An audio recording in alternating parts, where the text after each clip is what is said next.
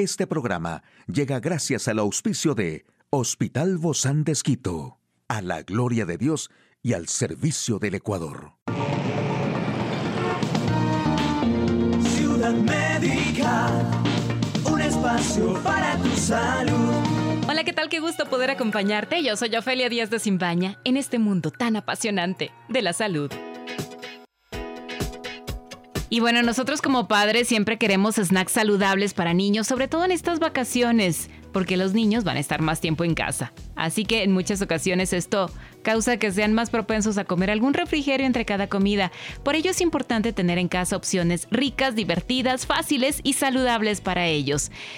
Se pueden incluir frutas y verduras para obtener vitaminas y minerales diferentes, así como cereales integrales que aportarán energía y fibra, o nueces y semillas para adquirir ácidos grasos esenciales, prepararlos con yogur para darle al cuerpo probióticos para la microbiota intestinal, entre otros alimentos. Algunas de las recetas favoritas para que los niños puedan estar merendando en estas vacaciones son las siguientes, unos mini pancakes, también unas paletas heladas de yogur con mango, unos rollos de chocolate con almendra, unos chocobananos, unos rollitos de pechuga y pavo, entre otros que realmente quedarán sabrosísimos y saludables para nuestros pequeños en casa.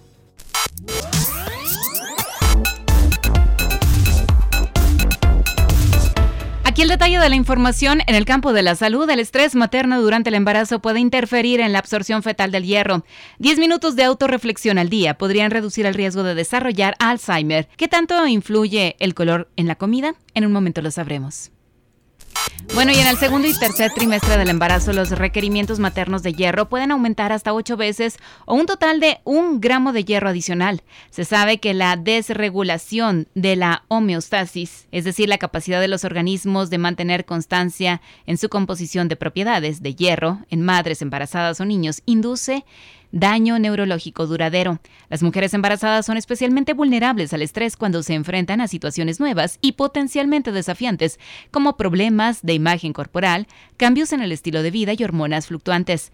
En un estudio publicado en Scientific Reports, científicos del Departamento de Obstetricia y Ginecología de la Universidad Técnica de Múnich, en Alemania, y del Instituto de Fisiopatología y Bioquímica Clínica, perteneciente a la Universidad de Buenos Aires, Argentina, junto a otros profesionales de la Universidad de Washington y la Universidad de Duke, descubrieron que las necesidades de hierro en el segundo y tercer trimestre en mujeres embarazadas podría aumentar ocho veces, pero que la absorción de hierro en los fetos se reducirá tanto como 15% en quienes experimentan estrés continuo.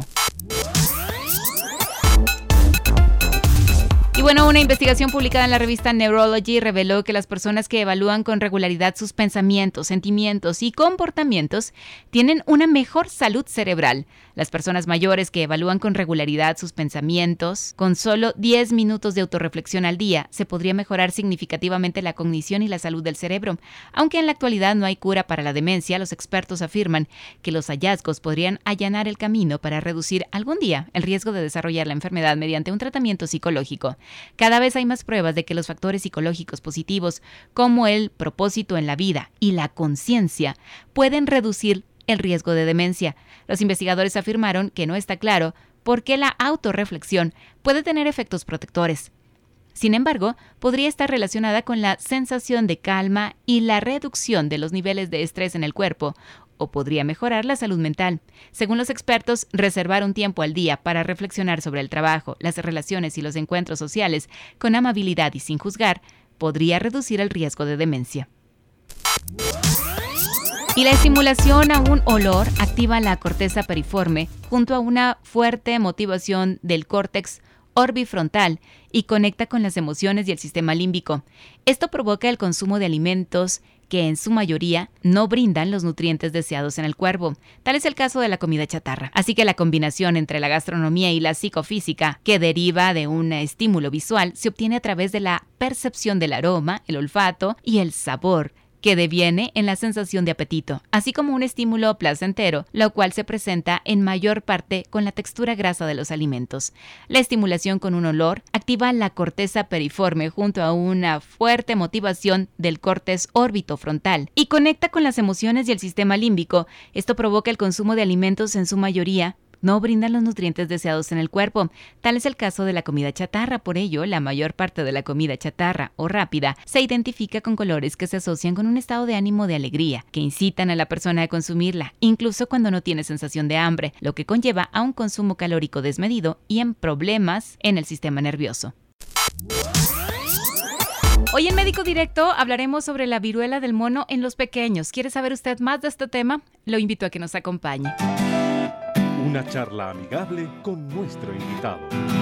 Recibimos con mucho agrado a la doctora Piedad Villasís, ella es pediatra del Hospital Bozán de Gracias, doc, por acompañarnos el día de hoy. Detrás de haber pasado también este tema del COVID en su vida, bueno, ahora usted ya está, gracias a Dios, saliendo y nos está brindando estos momentos con nosotros. Gracias. Gracias a ustedes por la invitación. Pues sí, todavía me van a escuchar un poquito disfónica todavía sin recuperar totalmente mi voz, pero bueno, con ganas ya de, trabajar, de recuperarme, así que nuevamente con usted. Gracias, Doc, gracias por acompañarnos y confiamos en Dios que, que pronto ya va a estar totalmente recuperada. Y bueno, hablando de esto, esto de la viruela del mono en los niños, ¿cómo es el panorama esto? ¿Cómo es que se transmite esta viruela del mono? A ver, lo interesante es saber que, eh, bueno, para nosotros probablemente sea una enfermedad nueva porque no la habíamos escuchado antes, pero en realidad es una enfermedad que existe, eh, siempre ha existido, eh, sobre todo en países de África Occidental y de África Central.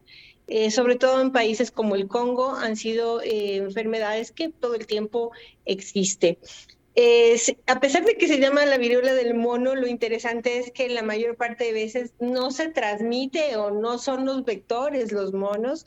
En realidad, la mayor parte de veces los vectores son roedores pequeños como ardillas o ratones, eh, ratas o otro tipo de de animalitos eh, que existen en el África. Me pareció muy interesante, por ejemplo, saber que en el año 2003 hubo un brote en Estados Unidos, en donde la enfermedad fue llevada por ardillas y roedores que estaban enfermos y que fueron llevados a Estados Unidos. En Estados Unidos, a su vez, estos animalitos contagiaron a otros animalitos, a los perritos de la pradera, y los perritos de la pradera fueron los que contagiaron a las personas, y eso sucedió en el 2003. Ahora, esta viruela del mono, ¿cómo se transmite? Porque se había dado algunas especulaciones, ¿no? Y se decía que es a través de transmisión sexual, otros decían que era algo así como el COVID entonces, ¿cómo realmente es, doctor? Perfecto. En realidad mm, es una mezcla de todo, en realidad.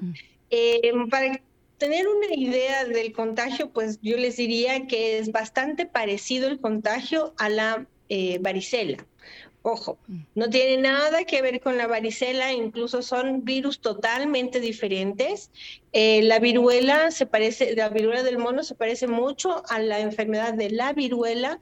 Eh, los dos son eh, virus de un tipo que se llama ortopox virus, a diferencia de la varicela que se llama herpes virus, ¿ok? Pero mm, les debo a, por la connotación que significa el contagio. ¿Cómo te contagias? Te contagias a través de contacto directo, sobre todo por vía respiratoria, gotitas, sobre todo, pero también son súper contagiosas las lesiones. Estas lesiones tienen un material, ¿no es cierto?, que inicialmente es clarito y después es como que purulento y se rompen estas lesiones y también eh, dejan entonces los, una gran cantidad de virus en los fomites, es decir, en la ropa, en las sábanas, en todo lo que tiene contacto con las lesiones y también se contagia a través del contacto de las lesiones. Entonces, es una mezcla de todo, de todo lo que tú me, me dijiste, es decir, sí se transmite a través de vía respiratoria y se transmite a través también al contacto directo con la lesión, pero también en contacto con los comites o los materiales que estuvieron en contacto con las lesiones del paciente. ¿En qué se diferencia entonces de una viruela común? Ah, la viruela es una enfermedad más severa que la viruela del mono. A ver, viruela eh, es una enfermedad que yo no la he visto. Eh, se la dio como una enfermedad a la que le ganamos a través de las vacunas, la viruela simple, no la viruela del mono, eh, en el año de 1980. Y las vacunas se administraron aquí en el país hasta el año de 1978. Mm. Es decir, básicamente las personas que somos mayores de 45 años tenemos la vacuna. Los menores de 45 ya no tienen la vacuna. Pero en realidad estamos hablando de que ninguno de nosotros ya conoció directamente la enfermedad, que es una enfermedad, la viruela, en relación a la viruela del mono, era una enfermedad más contagiosa, más agresiva y de mayores complicaciones, pero físicamente las lesiones se parecen mucho, las de la viruela con las de la viruela del mono. Los dos son del mismo grupo de virus, ortopox virus. Ahora, ¿cuáles son los grupos de riesgo, Doc? Porque ahora estamos hablando específicamente de los niños, ¿no?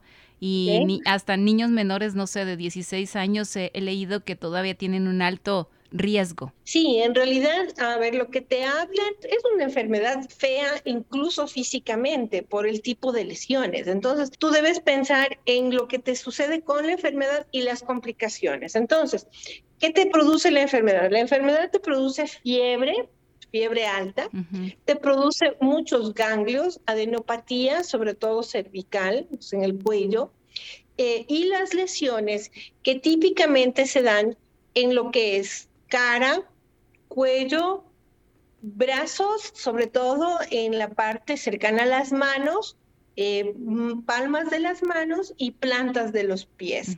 También en región inguinal y genital. Por eso inicialmente se le ah. declaró como una, una de transmisión sexual, porque obviamente si tienes contacto con las lesiones de una transmisión sexual, obviamente el contacto va a ser suficiente, pero no es que sea exclusivo. Prácticamente está en todo el cuerpo, ¿no?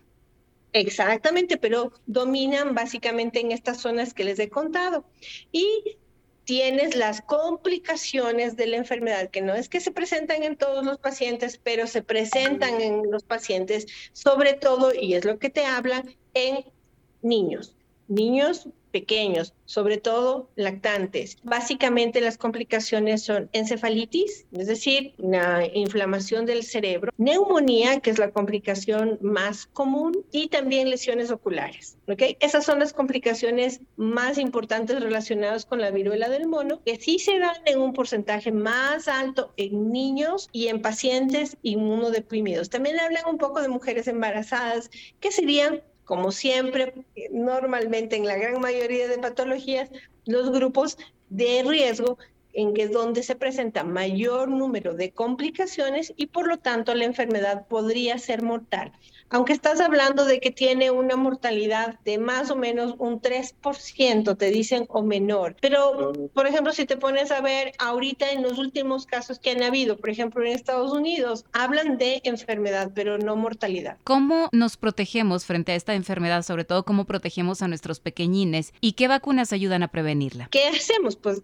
básicamente protegernos, digo yo, como comunidad. Es decir, si yo tengo antecedentes de que estuve fuera del, del país. Si yo empiezo a tener síntomas, entonces debería aislarme y acudir donde el médico. Muchos padres me dicen, como cuando hablábamos de la hepatitis, me decían, tengo que ponerle la, la vacuna de la hepatitis A para no enfermarme de esta nueva hepatitis. No te sirve de nada. Lo mismo te debo decir con las vacunas. No hay, hay una vacuna en realidad Genius, que es para la viruela del mono, porque no es una enfermedad nueva, es una enfermedad que teníamos, entonces ya hay la vacuna, pero es una vacuna que demora muchas semanas en producir niveles de anticuerpos. Entonces, no es dable, entonces no es que es una vacuna que está dada para ponerse a todas las personas. El aislamiento que deben recibir estos pacientes es hasta que todas las lesiones estén secas, lo cual será entre dos y cuatro semanas. Muchísimas gracias, doctora Piedad Villasís, médica pediatra del Hospital Bozán de. A usted, amigo y amiga, a seguirnos cuidando, por favor. Hasta la próxima. Puedes escuchar de nuevo este programa en radio hcjb.org. Este programa llegó a usted gracias al gentil auspicio de Hospital Bozán de Esquito, a la gloria de Dios y al servicio del Ecuador.